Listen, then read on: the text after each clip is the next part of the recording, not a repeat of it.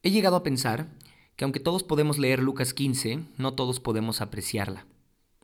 Es que para poder comprender la historia del Hijo pródigo, no basta solo con disponer mis sentidos o con dedicar algunos minutos para poder leerla superficialmente. Habrá que disponer el corazón con una actitud curiosa, para así ser atraídos por el dulce y tierno amor que es retratado por medio de la historia del Hijo pródigo. Kenneth Bailey escribe un libro llamado Lucas 15, el Hijo Pródigo, y él dice lo siguiente. Durante más de 15 años he estado preguntando a gente de todo tipo, desde Marruecos hasta la India y desde Turquía hasta el Sudán, acerca de las implicaciones que puede tener el hecho de que un hijo reclame su herencia en vida del padre. La respuesta ha sido siempre la misma. Inicio la conversación preguntándole a las personas lo siguiente. ¿Hubo alguna vez alguien en su pueblo que pidiera una cosa así? Jamás. ¿Podría alguien pedir una cosa así? Imposible, responden ellos. Si alguna vez alguien lo hiciera, ¿qué ocurriría? Bueno, su padre lo mataría a golpes, desde luego, responden. ¿Por qué? Porque una petición así significaría que deseas la muerte de tu padre. Kenneth Bailey explica que el hijo pide no solo que se haga una división de la herencia, sino que también reclama el derecho de disponer de su parte. Ahora, tras renunciar a sus posesiones en favor de su hijo, el padre tiene todavía derecho a vivir de los beneficios mientras esté vivo. Así, el hijo menor no tiene derecho alguno sobre las propiedades hasta la muerte de su padre. Entonces cuando el hijo se marcha después de haber recibido su herencia, está declarando, Padre, no puedo esperar a que mueras. Así pues, la marcha del hijo es un acto mucho más ofensivo de lo que puede parecer en una lectura superficial. La marcha del hijo significa rechazar el hogar en el que nació y fue alimentado es una ruptura con la tradición más preciosa mantenida cuidadosamente por la gran comunidad de la que él formaba parte. Cuando Lucas escribe se marchó a un país lejano, quiere indicar mucho más que el deseo de un hombre joven por ver el mundo. Habla de un corte drástico con la forma de vivir, de pensar y de actuar, que le había sido transmitida de generación en generación como un legado sagrado. Más que una falta de respeto, es una traición a los valores de la familia y de la comunidad. El país lejano del cual habla Jesús es el mundo en el que se ignora todo lo que en casa se considera sagrado. Esta explicación es muy significativa para mí, no solo porque me ayuda a una comprensión más precisa de la parábola en su contexto histórico, sino porque me lleva necesariamente a reconocerme en el hijo menor. Al principio me fue muy duro descubrir en la historia de mi vida una rebeldía tan desafiante, porque no me reconozco a mí mismo como una persona rebelde. Pero cuanto más determinante pienso en los sutiles caminos por los que ha transcurrido mi vida, veo que he preferido la tierra lejana al hogar. Y no me refiero a un hogar físico, me refiero a un hogar espiritual. La parábola del Hijo Pródigo expresa el amor sin fronteras de Dios, mucho más fuertemente que cualquier otra historia del Evangelio. Y cuanto más me sitúo en la historia bajo la cruz del amor divino, más clara veo la relación entre el abandono del hogar y mi propia experiencia espiritual. La historia del Hijo pródigo es un llamado a nuestro origen, es un llamado al hogar, al hogar en donde pertenece nuestra alma, en donde puede descansar nuestro corazón y ese hogar es el pecho del Padre. Mm.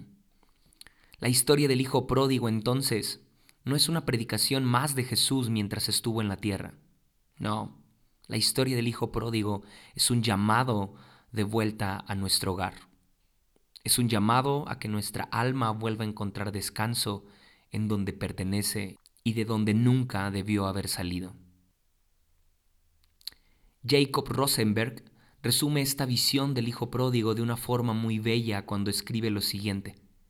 El conjunto del Padre e Hijo carece de cualquier movimiento exterior, pero todo lo interior está en movimiento.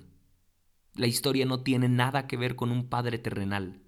Lo que se representa aquí es el amor y la misericordia divina en su poder de transformar la muerte en vida. Así pues, dejar el hogar es mucho más que un simple acontecimiento ligado a un lugar y a un momento. Es la negación de la realidad espiritual de que pertenezco a Dios con todo mi ser, de que Dios me tiene a salvo en un abrazo eterno, de que estoy grabado en las palmas de las manos de Dios y de que estoy escondido en sus sombras. Dejar el hogar significa ignorar la verdad de que Dios me ha moldeado en secreto, me ha formado en las profundidades de la tierra y me ha tejido en el seno de mi madre, como dice el Salmo 139, verso 13. Dejar el hogar significa vivir como si no tuviera casa y tuviera que ir de un lado a otro tratando de encontrar una. El hogar es el centro de mi ser, allí donde puedo oír la voz que dice, tú eres mi Hijo amado, en quien me complazco. La misma voz que dio vida al primer Adán y habló a Jesús, el segundo Adán, la misma voz que habla a todos los hijos de Dios y los libera de tener que vivir en un mundo oscuro, haciendo que permanezcan en la luz. Yo he oído esa voz. Me habló en el pasado y continúa hablándome. Es la voz del amor que no deja de llamar, que habla desde la eternidad y que da vida y amor donde quiera que es escuchada.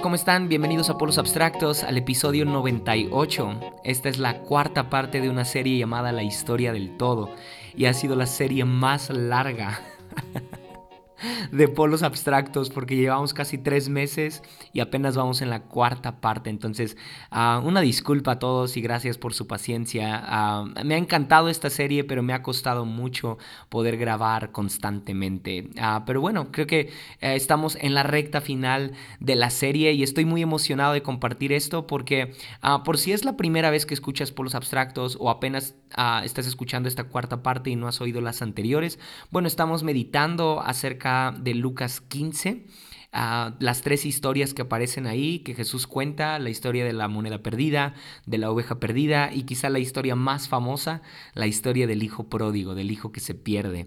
Ah, es una historia muy popular, muy conocida, tanto así que incluso la he escuchado en dichos, ¿no? Hay, hay personas que dicen cosas como, ah, ahí viene el hijo pródigo, ¿no? O te perdiste como hijo pródigo, ah, refiriéndose a que, bueno, esta persona se ha perdido o no ha tenido contacto con con, el, con la gente, o no sé, se, se, ha aislado. Entonces, como que se ha vuelto muy popular esta historia. Y aunque está bien, porque podemos partir de ahí, de que probablemente todos los que estamos escuchando este episodio conocemos la historia del hijo pródigo, tal vez conocemos incluso hasta sus detalles, ¿no? Pero esa también se vuelve una desventaja porque es tan popular que ahora ya no hay, no hay curiosidad en torno a ella. ¿sí? No nos acercamos a la historia del Hijo Pródigo como si fuera Tierra Santa, ¿no? sino que la hemos como, ah, sí, la hemos vuelto un cliché, la hemos vuelto tan popular que, que ha perdido cierto valor, ha perdido cierta honra. Entonces, a la historia del Hijo Pródigo se me hace una historia a la cual hay que acercarnos con los pies descalzos porque es Tierra Santa. Hay muchos detalles, hay ah, muchos matices y Ah, sí, muchos símbolos que quizá no podemos alcanzar a comprender con una vista superficial, sino que sí, habrá que ser curiosos y dejarnos seducir por el amor de Dios, como lo decía en la introducción de hace unos minutos. Pero bueno, hoy, hoy sí, quiero hablar del hijo pródigo ah, y de un hecho que se me ha, de un hecho que se me ha hecho. Ah, de una parte de la historia que se me ha hecho increíble, ¿sí? Y es el regreso del hijo pródigo, ¿ok? Así que, bueno, vamos a iniciar, pero antes quiero hacer esta aclaración. Ah, me he inspirado para grabar este episodio en dos libros que quiero recomendarte. ¿sí? Ya estamos por terminar la serie y bueno, si tú quieres seguir aprendiendo o seguir escuchando nuevas ideas acerca de Lucas 15 y de cualquiera de estas tres historias, bueno, yo te recomiendo dos libros en especial que hablan del hijo pródigo. ¿okay? El primero es de Kenneth Bailey. Ah, su libro se llama Lucas 15, el hijo pródigo. Ah, ok, no es un título tan creativo, pero la verdad es que es un muy buen libro. Ah, me, encantó, lo, leí creo que dos veces a lo largo de este año porque me gusta mucho encontrar perspectivas diferentes acerca de historias que ya creo conocer. Ah, me gusta mucho eso. Entonces, a Kenneth Bailey como que vino a refrescar ideas y también como a revelarme cosas que sí, ya las había visto, pero no las había visto como él. Entonces te lo recomiendo. Es un libro muy práctico, muy sencillo, es corto, entonces ah, lo puedes leer fácilmente. Está en PDF, así que búscalo, te lo recomiendo. Kenneth Bailey, El regreso no, Lucas 15, el hijo pródigo, ¿ok? Ah, y el segundo es de Henry Nowen y se llama El regreso del hijo pródigo. Sí, es un libro aún más cortito que el de Kenneth Bailey, pero es, un libro que tiene su origen en el arte, porque Henry Nowen se inspira de una pintura. Se la pasa por horas apreciando una pintura del, hijo pródigo. Es una pintura de Rembrandt. Ah, y pasa tanto tiempo viéndola, apreciándola, que el Espíritu Santo le empieza a hablar por medio de, del arte y de ahí se inspira para escribir este libro llamado El regreso del hijo pródigo. Entonces es muy cortito, creo que son, no sé, como 40 hojas tal vez. Entonces lo lees rápidamente y, ah, yo te recomiendo que sí, procures leerlo con mucha atención y al mismo tiempo tener ahí a la mano la, la pintura de Rembrandt porque ah, te va a ayudar a comprender mucho de lo que Henry Nowen dice. Entonces, sí, te recomiendo esos dos libros y también te lo aclaro porque, bueno, ah, vas a escuchar algunos párrafos. aquí en este episodio. Uh, sí, te lo aclaro por si llegas a leerlos y, y dices, ok, esto se parece mucho a lo que Ariel dijo. Sí, ¿ok? Lo tomé de ahí y, no me da pena, en realidad lo quiero compartir así tal cual. Ah, quisiera robarlo como, y acomodarlo desde mí, ah, a mi forma, pero la realidad es que se me hace muy bello como lo describen tanto Henry Nowen como Kenneth Bailey, la historia del hijo pródigo. Entonces sí, quiero, quiero tomarlo tal cual y por supuesto hay algunas ideas mías en este episodio que, que seguramente te van a ayudar y te van a inspirar a seguir aprendiendo acerca del hijo pródigo, ¿ok? Entonces bueno, vamos a empezar. Primero que nada, la historia de Lucas 15, a partir del verso 11, se ha asociado con el hijo pródigo. ¿ok? Y digo, se ha asociado, pero en realidad la intención de Jesús no es hablar del hijo pródigo. Mm.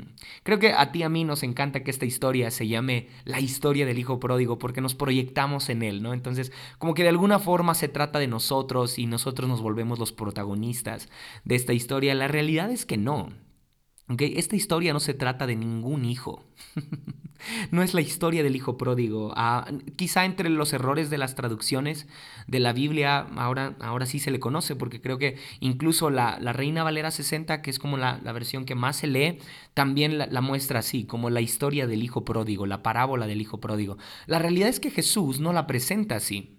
Jesús inicia su predicación diciéndolo de esta forma. Un hombre tenía dos hijos. Sí, Lucas 15, 11. Un hombre tenía dos hijos. Entonces la historia se trata de un padre. lo que tú y yo creemos que es la historia de un hijo ah, derrochador, uh, injusto, malagradecido, ah, todo eso. No, no, no. Se trata de un padre amoroso. ¿sí? Entonces de ahí debemos de partir porque creo que cuando ponemos en clara, en clara, mejor dicho, la, la, intención de Jesús al predicar esto, entonces como que todas nuestras intenciones también van hacia allá, es decir, tomamos esa dirección. La dirección de esta predicación es el amor del Padre. No es lo desgraciado que es el Hijo, no, no, no, para no perdernos en, en que esta historia se trata de Él. Él no es el protagonista y la historia no circula alrededor de Él. Se trata de la bondad de un padre, se trata de la justicia de un padre, se trata del amor de un padre. Entonces, hacia, hacia este, ah, en este contexto tenemos que interpretar la historia de Lucas 15. ¿no? Entonces, ¿por qué, por, qué, ¿por qué me encanta iniciar así o por qué me gusta verlo así? Bueno, porque el, el verso 11 describe al padre. Sí, dice lo siguiente, un hombre tenía dos hijos, continuó Jesús, el menor de ellos le dijo a su padre, papá, dame lo que me toca de herencia. Así que el padre repartió sus bienes entre los dos. Sí. Ah, solamente uno de ellos le estaba pidiendo la herencia, pero el padre repartió la herencia entre los dos. Mandó a llamar a, su hijo mayor y le dijo, hey, ven, tu hermano está pidiendo su herencia, así que te voy a dar también la tuya, ¿no? A pesar de que no se la estaba pidiendo. Y esto se me, se me hace muy lindo porque revela la justicia del padre. Era un padre justo, ¿no? No era un padre celoso, no era un padre egoísta, era un padre que daba a manos llenas. Desde ahí podemos ver la bondad del Padre, la justicia del Padre, ¿no? Era un hombre íntegro, era un hombre recto, que si, que si él iba a tocar la herencia, ok, iba a ser tan justo como para darle al otro hijo también, aunque él no la estuviera pidiendo. Yep. Entonces esta historia creo que se trata del amor y de la justicia de Dios. Sí. Ah. Y desde ahí creo que ya empieza a chocar con nuestras ideas, ¿no crees? Porque no solemos asociar tanto tú y yo amor y justicia, ¿verdad?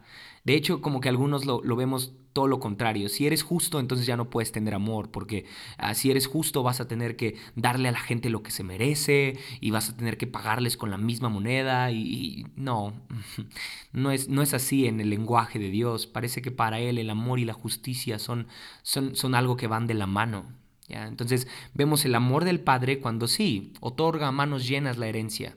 Sí, pero también vemos la justicia del Padre cuando manda llamar al Hijo mayor para darle también lo que le corresponde.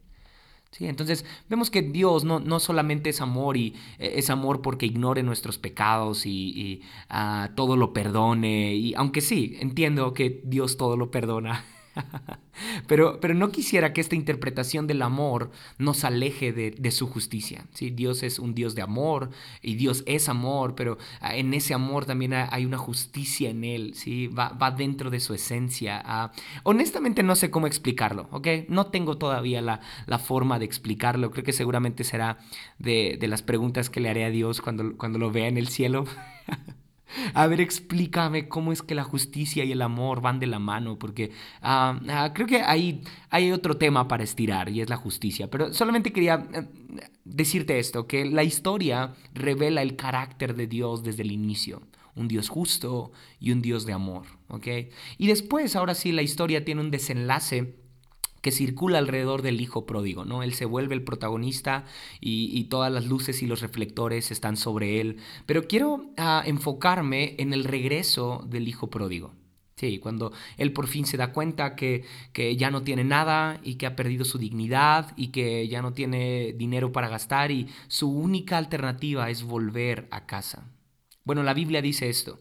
Gastó toda su fortuna llevando una mala vida cuando se lo había gastado todo, sobrevino una gran carencia en aquella ciudad y comenzó a padecer necesidad. Entonces fue a servir a casa de un hombre de aquel país, que le mandó a sus campos a cuidar cerdos.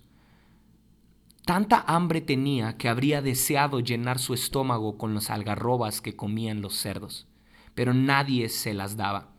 Entonces recapacitó y se dijo, ¿cuántos jornaleros en casa de mi padre tienen pan de sobra, mientras que yo aquí muero de hambre? Me pondré en camino, volveré a mi padre y le diré, Padre, pecado contra el cielo y contra ti, ya no merezco llamarme hijo tuyo, trátame como a uno de tus jornaleros. Se puso en camino y se fue a casa de su padre. Ah.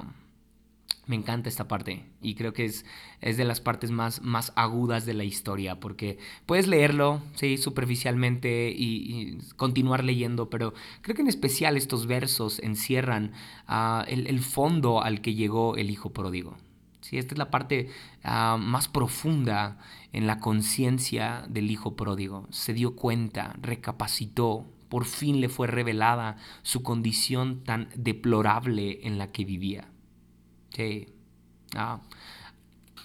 Primero vemos a un joven sostenido y bendecido por el Padre, ¿sí?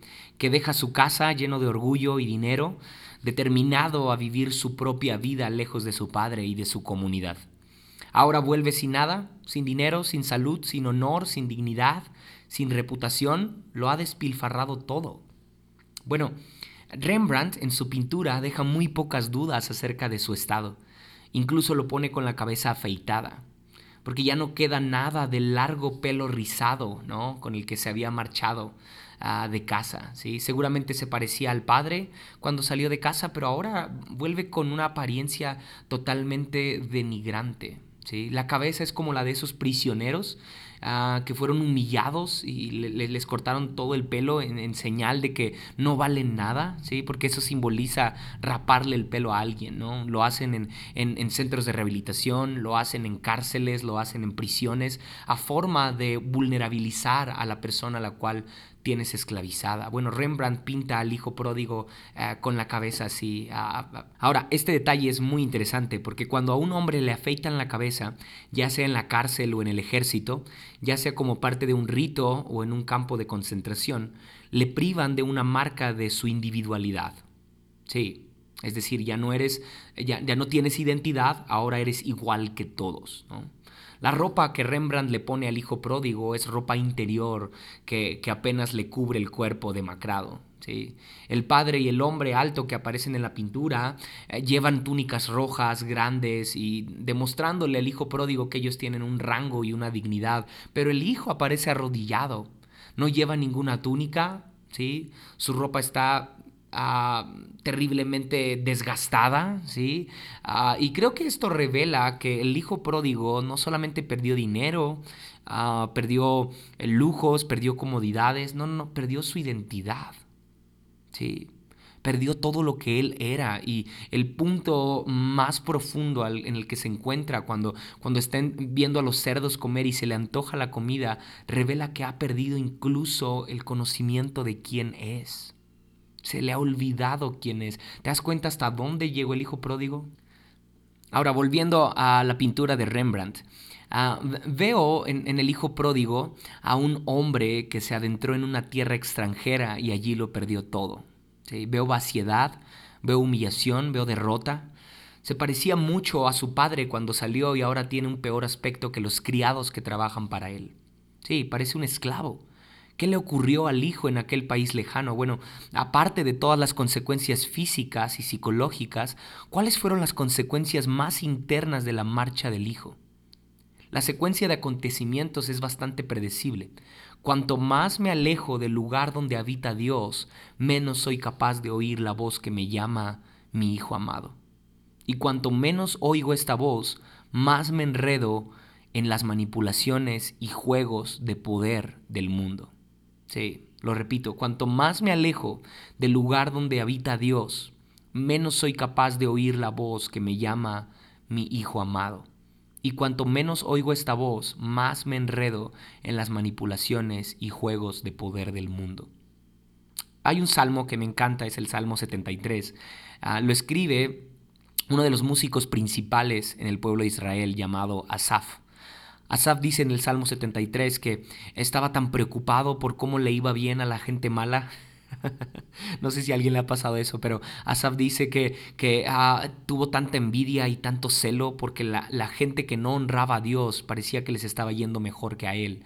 Y él se había esforzado por, por vivir íntegramente, por vivir en santidad y le estaba yendo mal. Sí. Y en el verso 15, Asaf dice, hasta que entrando al santuario, sí, hasta que entro al santuario. Y ese santuario significa intimidad con el Padre, significa intimidad con Dios. Parece que Asaf se enreda en, los placeres del mundo, se enreda en los lujos que tiene el mundo, en las comodidades que tienen otras personas, y de la nada su corazón también empieza a desear lo que otros tienen. ¿Ya? Hasta que entra al santuario, a la intimidad con el Padre, y ahí puede comprender mejor. Eso dice el verso 15, que Él puede comprender mejor las cosas cuando está abandonado en los brazos del Padre, en la santidad del Padre. Creo que algo así le sucede al hijo pródigo. No sé si él tenía amigos que, ah, que le ofrecieron irse a vivir lejos con ellos. No sé, no sé si quizá algún, ah, alguna persona eh, le generó envidia porque estaba viviendo desenfrenadamente y parecía que era feliz y entonces el hijo pródigo dijo, ok, yo quiero vivir como esa persona, ¿no? Ah, no, no sé qué fue lo que provocó en el corazón del hijo pródigo que él eh, se fuera de casa de esta manera. Lo que sí creo es que cuanto más me alejo del lugar donde habita Dios, menos soy capaz de oír la voz que me llama mi hijo amado. Sí, creo que esa es la causa, ¿no?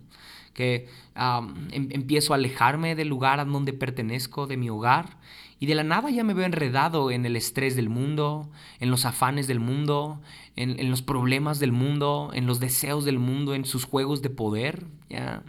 Y termino alejado de la voz que me llama mi hijo amado. Sí. Lo que ocurre es algo parecido a esto. No estoy seguro de tener un hogar y veo que otros parecen estar mejor que yo. Sí, probablemente ese pudo ser el pensamiento del hijo pródigo, ¿no? Entonces me pregunto, ¿cómo puedo llegar a donde están ellos? Me empeño en agradar, en tener éxito, en ser reconocido. Cuando fracaso siento celos y resentimiento hacia ellos. Me vuelvo suspicaz, me pongo a la defensiva y siento pánico al pensar que no conseguiré lo que quiero o que perderé lo que ya tengo. Sí, atrapado en este enredo de deseos y necesidades, ya no sé cuáles son mis motivaciones. Me siento víctima del ambiente y desconfío de lo que hacen o dicen los demás. Siempre estoy en modo guardia, ¿no? Pierdo mi libertad interior y divido el mundo entre los que están conmigo y los que están en mi contra. Me pregunto si realmente le importo a alguien. Me pongo a buscar argumentos que justifican mi desconfianza. Y donde quiera que vaya los encuentro y me digo, no se puede confiar en nadie. Y entonces me pregunto si alguna vez alguien me ha querido. Mm. El mundo a mi alrededor se vuelve oscuro, se me endurece el corazón, mi cuerpo se llena de tristeza, mi vida pierde sentido y me he convertido en un alma perdida. Ya. Yo creo que todo esto experimentó el hijo pródigo antes de salir de casa, ¿sabes? Era una alma perdida desde antes de pedir la herencia.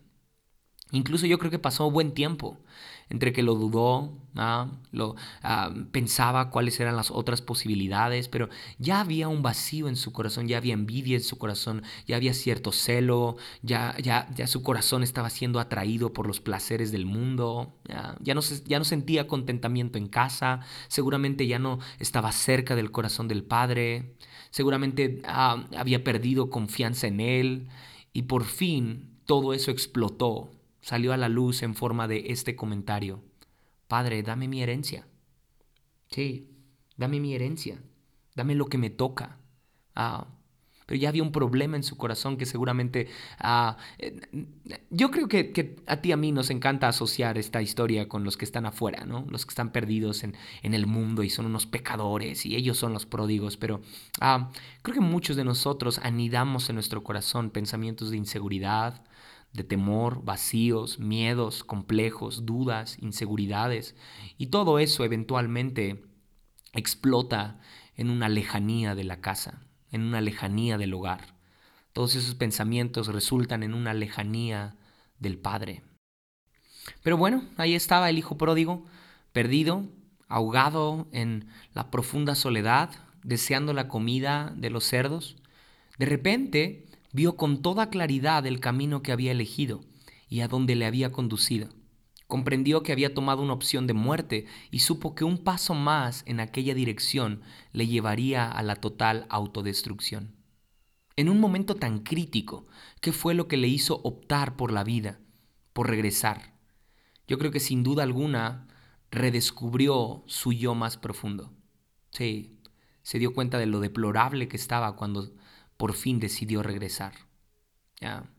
Creo que hay cosas en las cuales ah, tocamos fondo y solamente en esos momentos descubrimos lo débiles que nosotros podemos ser y lo mucho que necesitamos de Dios. Sí, por eso necesitamos tocar fondo en muchas áreas. no sé si decir necesitamos, pero sin duda alguna esos momentos críticos en donde tocamos fondo descubren la vulnerabilidad que hay en nosotros y el amor tan grande e inmenso de Dios. ¿sí? Aunque lo hubiera perdido todo, dinero, amigos, reputación, dignidad, paz interior y alegría, todavía seguía siendo el hijo de su padre. Y en esto quiero detenerme. Se dice a sí mismo, ¿cuántos jornaleros de mi padre tienen pan de sobra mientras que yo aquí me muero de hambre? Me pondré en camino, volveré a mi padre y le diré, Padre, he pecado contra el cielo y contra ti, ya no merezco llamarme hijo tuyo, trátame como a uno de tus jornaleros. Con estas palabras escritas en su corazón fue capaz de dejar la tierra extranjera y volver a casa. El significado de la vuelta del hijo pródigo está expresado en Padre, ya no merezco llamarme hijo tuyo. Por un lado, el hijo pródigo se da cuenta de que ha perdido la dignidad de su vínculo con el Padre. Pero al mismo tiempo, ese sentido de pérdida de dignidad le hace consciente de que por ser hijo tenía una dignidad que perder. Mm. El regreso del hijo pródigo se produce en el preciso momento en que éste reclama su vínculo con su padre. A pesar de haber perdido toda la dignidad que esto lleva consigo. De hecho, fue la pérdida de todo lo que le llevó al fondo de su identidad en retrospectiva podríamos decir que parece que el hijo pródigo tuvo que perderlo todo para entrar en lo profundo de su ser. Cuando se encontró deseando que le trataran como a un cerdo, se dio cuenta de que no era un cerdo, sino un ser humano, y era un hijo, y un hijo de un padre generoso y amoroso. Comprender esto fue el principio de su opción por vivir en vez de morir. A lo que quiero llegar es de que este es el principio de todo lo que hacemos en la vida. Sí, este debería de ser el principio más fundamental en nuestra existencia. El saber que tenemos a un Padre amoroso y generoso. Sí, que no nacimos para ah, vivir indignamente, para vivir entre los cerdos o solamente para sobrevivir, ¿ok? No vivimos solo para sobrevivir, ya. No, no, no. Tenemos un Padre amoroso con manos abiertas, dispuesto a recibirnos una y otra vez. Comprender esto es el principio de todo. Una vez que había llegado el Hijo a la verdad de que su condición ah, era, deplorable, entonces pudo oír, aunque quizá oyó muy débilmente, ¿no? La voz llamándole el amado, ¿sí? Pudo sentir, aunque desde lejos, el tacto de la bendición. Esta conciencia de la confianza en el amor de su padre, aunque era borrosa, le dio la fuerza para reclamar su condición de hijo. Este triste momento en la vida del hijo, en el cual él tiene que decidir si vuelve o no vuelve, me hace recordar cuando Dios en la Biblia dice, Pongo hoy por testigos contra vosotros el cielo y la tierra, ante ti están la vida y la muerte, la bendición y la maldición. Elige la vida y viviréis tú y tu descendencia, amando al Señor tu Dios, escuchando su voz y uniéndote a Él. Eso aparece en Deuteronomio 30, 19 al 20. Sí, me encanta esta parte. Elige la vida y viviréis tú y tu descendencia, amando al Señor tu Dios, escuchando su voz y uniéndote a Él. Ah, entonces es cuestión de vida o muerte. ¿Aceptamos el rechazo de un mundo que nos aprisiona o exigimos la libertad de los hijos de Dios? Tenemos que elegir. Sí, Judas traicionó a Jesús, Pedro también. Los dos eran hijos pródigos. Judas no fue capaz de resistir el hecho de que seguía siendo hijo de Dios y se ahorcó. Mm. Pedro, en medio de su desesperación, reflexionó y volvió llorando. Judas, después de haber pecado, eligió la muerte. Pedro, después de haber pecado, eligió la vida. Sí. Soy consciente de que esta elección está siempre ante mí. Constantemente siento la tentación de revolcarme en mi perdición y perder el norte de mi bondad original, de la humanidad que Dios me dio, de mi felicidad, y así dejar que los poderes de la muerte ganen terreno. Esto ocurre una y otra vez, y cuando ocurre me digo a mí mismo, no soy bueno, no merezco la pena, no valgo nada, no soy nadie. Siempre hay acontecimientos y situaciones que me tientan a convencerme a mí y a los demás de que mi vida no vale la pena, de que solo soy una carga, un problema, una fuente de conflictos o un explotador del tiempo y de la energía de los demás. Mucha gente vive con este sentimiento oscuro. Al contrario que el hijo pródigo, dejan que la oscuridad les absorba tan completamente que no les queda ninguna luz a la cual volver. Puede que no hayan muerto físicamente, pero desde luego no tienen vida espiritual. Han perdido la fe en su bondad original y por tanto en su Padre, que es quien les dio esa bondad. Por algo Génesis 1.31 dice que Dios vio que el hombre era bueno. ¿sí? Hay bondad en ti en mí. A pesar de las voces oscuras, ningún hombre o mujer ha podido cambiar la bondad que Dios ha puesto en nosotros, la bondad con la que Dios nos ve. Sí. Sin embargo, la voz de mi condición de hijo no es una voz fácil. Las voces oscuras del mundo que me rodea intentan persuadirme de que no soy bueno y de que solo podré serlo subiendo por la escalera del éxito. Estas voces me llevan a, olvidarme de la voz que me dice mi hijo el amado, recordándome que el hecho de ser amado es independiente de cualquier mérito o hazaña. Estas voces oscuras empujan a la voz suave, amable y llena de luz que sigue llamándome mi favorito. ¿Sí? Me empujan a la, a la periferia de mi existencia y me hacen dudar de que haya un Dios amoroso esperándome en lo profundo de mi ser. Mm. Pero abandonar mi condición y salir del corral en donde están los cerdos es solo el principio. El camino a casa es largo y es difícil. Mm. Con esto quiero terminar. ¿Qué hacer en el camino de regreso al Padre? Está muy claro. Lo que hace el hijo pródigo, prepara un discurso, ¿no? prepara un escenario.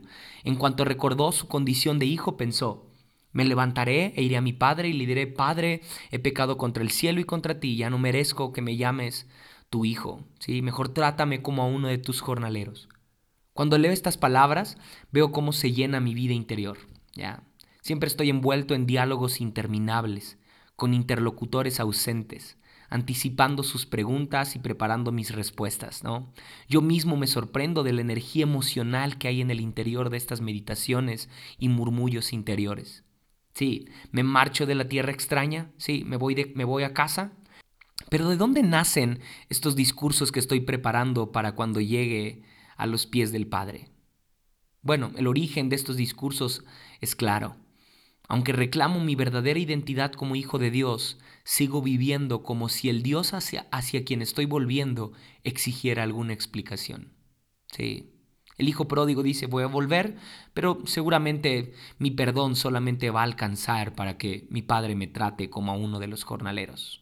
Sí, no, no es, suficiente mi arrepentimiento. Seguramente mi padre me va a poner a prueba un tiempo y cuando sea jornalero, ah, probablemente mi padre me, me, vuelva a incluir como uno de sus hijos. O no sé qué tanto pensaba el hijo, pero era evidente que él no tenía una clara revelación acerca del amor del padre. Y tú y yo somos como el hijo pródigo cuando todavía consideramos su amor como un amor condicional y consideramos el hogar como un lugar en el que todavía no estoy totalmente seguro. Sí, mientras camino a casa sigo albergando dudas sobre si seré realmente bien recibido cuando llegue. Cuando pienso en mi trayectoria espiritual, mi largo y fatigoso viaje de vuelta a casa, veo que está lleno de culpabilidad por el pasado y de preocupación por el futuro. Sí, creo que este fue el camino a casa del hijo pródigo. Mm. Estaba envuelto por la culpa del pasado y preocupación por lo que iba a pasar en el futuro. Tú y yo somos como Él muchas veces, porque somos conscientes de nuestros fracasos y sabemos que hemos perdido nuestra dignidad como hijos, pero todavía no somos capaces de creer plenamente que allí donde mis fracasos son grandes, sobreabunda la gracia. Sí, seguimos todavía aferrándonos a nuestro sentimiento de inutilidad, e imaginamos para nosotros un lugar lejos de aquel que le corresponde a un hijo. La fe ciega en el total y absoluto perdón no llega fácilmente. Mi experiencia humana me dice que el perdón se reduce a la voluntad del otro de renunciar a la venganza y mostrarme algo de caridad, pero con Dios no funciona así. Ya. El regreso del hijo pródigo está lleno de ambigüedades. Está viajando por el camino correcto, pero qué confusión porque admite que es incapaz de recorrerlo por sí mismo y reconoce que estaría mejor tratado como esclavo en casa de su padre que como ah, cuidador de cerdos en una tierra extranjera. Sin embargo, aún está lejos de, de, confiar en el amor de su padre. Sabe que aunque él es hijo, pero el padre seguramente lo está esperando con cinturón en mano, ¿no? Ah, hay arrepentimiento en él, pero no es un arrepentimiento a la luz del inmenso amor de Dios, que perdona. Más bien es un arrepentimiento interesado que ofrece la posibilidad de sobrevivir. Mm, yo conozco muy bien ese sentimiento, ¿sabes? Es como decir, bueno, no puedo hacerlo yo solo, tengo que reconocer que Dios es el único recurso que me queda. Entonces, ok, voy a ir a Él y le pediré que me perdone con la esperanza de recibir un castigo mínimo, ¿no? Y de que me permita sobrevivir haciendo trabajos forzados. Ya. Dios sigue siendo un Dios severo para nosotros y un Dios justiciero. Eh, es este Dios quien, quien hace que me sienta culpable y que me preocupe y que resuenen en mi interior todas estas disculpas. Mm. La sumisión a este Dios no da la verdadera libertad interior. Lo único que hace es alimentar la amargura y el resentimiento. Sí, lo repito, la sumisión a este Dios no da la verdadera libertad interior. Lo único que hace es alimentar amargura y resentimiento. Uno de los grandes retos de la vida espiritual es recibir el perdón de Dios. Hay algo en nosotros los humanos que nos hace aferrarnos a nuestros pecados y, nos previene de dejar a Dios que borre nuestro pasado y nos ofrezca un comienzo completamente nuevo. A veces parece como si quisiéramos demostrar a, a, Dios que nuestra oscuridad es demasiado grande como para vencerla, ¿no? Mientras Él quiere devolverme toda la dignidad de mi condición de hijo yo sigo insistiendo en que, en que me, me, contentaría con ser un jornalero, ¿sí? No, no, no, no me trates como hijo, mejor hazme como uno de tus jornaleros. Pero realmente quiero que se me devuelva toda la responsabilidad de hijo. ¿Realmente deseo que se me perdone totalmente y que me sea posible vivir de otra forma? Quiero terminar con esto. ¿Realmente el hijo pródigo quiere que se le devuelva toda su responsabilidad de hijo? Porque este, este comentario, este plan que él tiene de solamente ser un jornalero, revela que quizá en su interior no quería romper todavía con la arraigada rebelión que había en su corazón. Sí. Tal vez no quería rendirse completamente al amor absoluto del Padre, mm, sino que todavía quería seguir viviendo por sus obras. Entonces, aunque sí, eh, el recibimiento del Padre revela el amor que había en él, pero el, discurso del Hijo revela su orgullo. Mm, no, no, no quiero confiar en el amor del Padre. Mejor prefiero seguir ganándome el pan con mis propios méritos. Sí.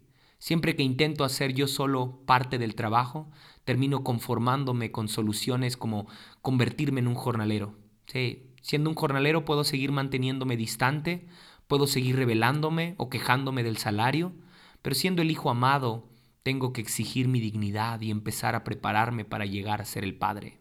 Sí. Ser hijo implica empezar a imitar el corazón del Padre. Ser hijo implica empezar a imitar su carácter, su forma de ser, su forma de pensar. Ya. Yo creo que por eso muchos de nosotros seguimos alimentando los pensamientos de querer ser como pródigos todavía, ¿no? Ah, pero Dios nos está llamando hijos para, em, para empezar a ser como Él, ¿sí? Empezar a, a, pensar como Él, empezar a amar como Él, ¿ya?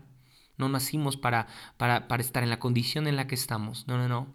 No nacimos para estar como jornaleros, como ah, cuidadores de cerdos. No, no, no. Dios nos está llamando a ser hijos a ser más como Él, ya no a vivir en la condición en la que estamos, no a, siempre estarnos quejando, a siempre estar murmurando, a, conformarnos con, con, el sencillo comentario de así soy yo y qué, no, tú no conoces mi historia, no, no, no, ah, no eres un jornalero, ok, ah, Dios te ha creado para que vivas conforme Él te ha diseñado, ¿sí? Para que vivas como Él, para que seas como Él. Entonces no hay excusa cuando somos hijos.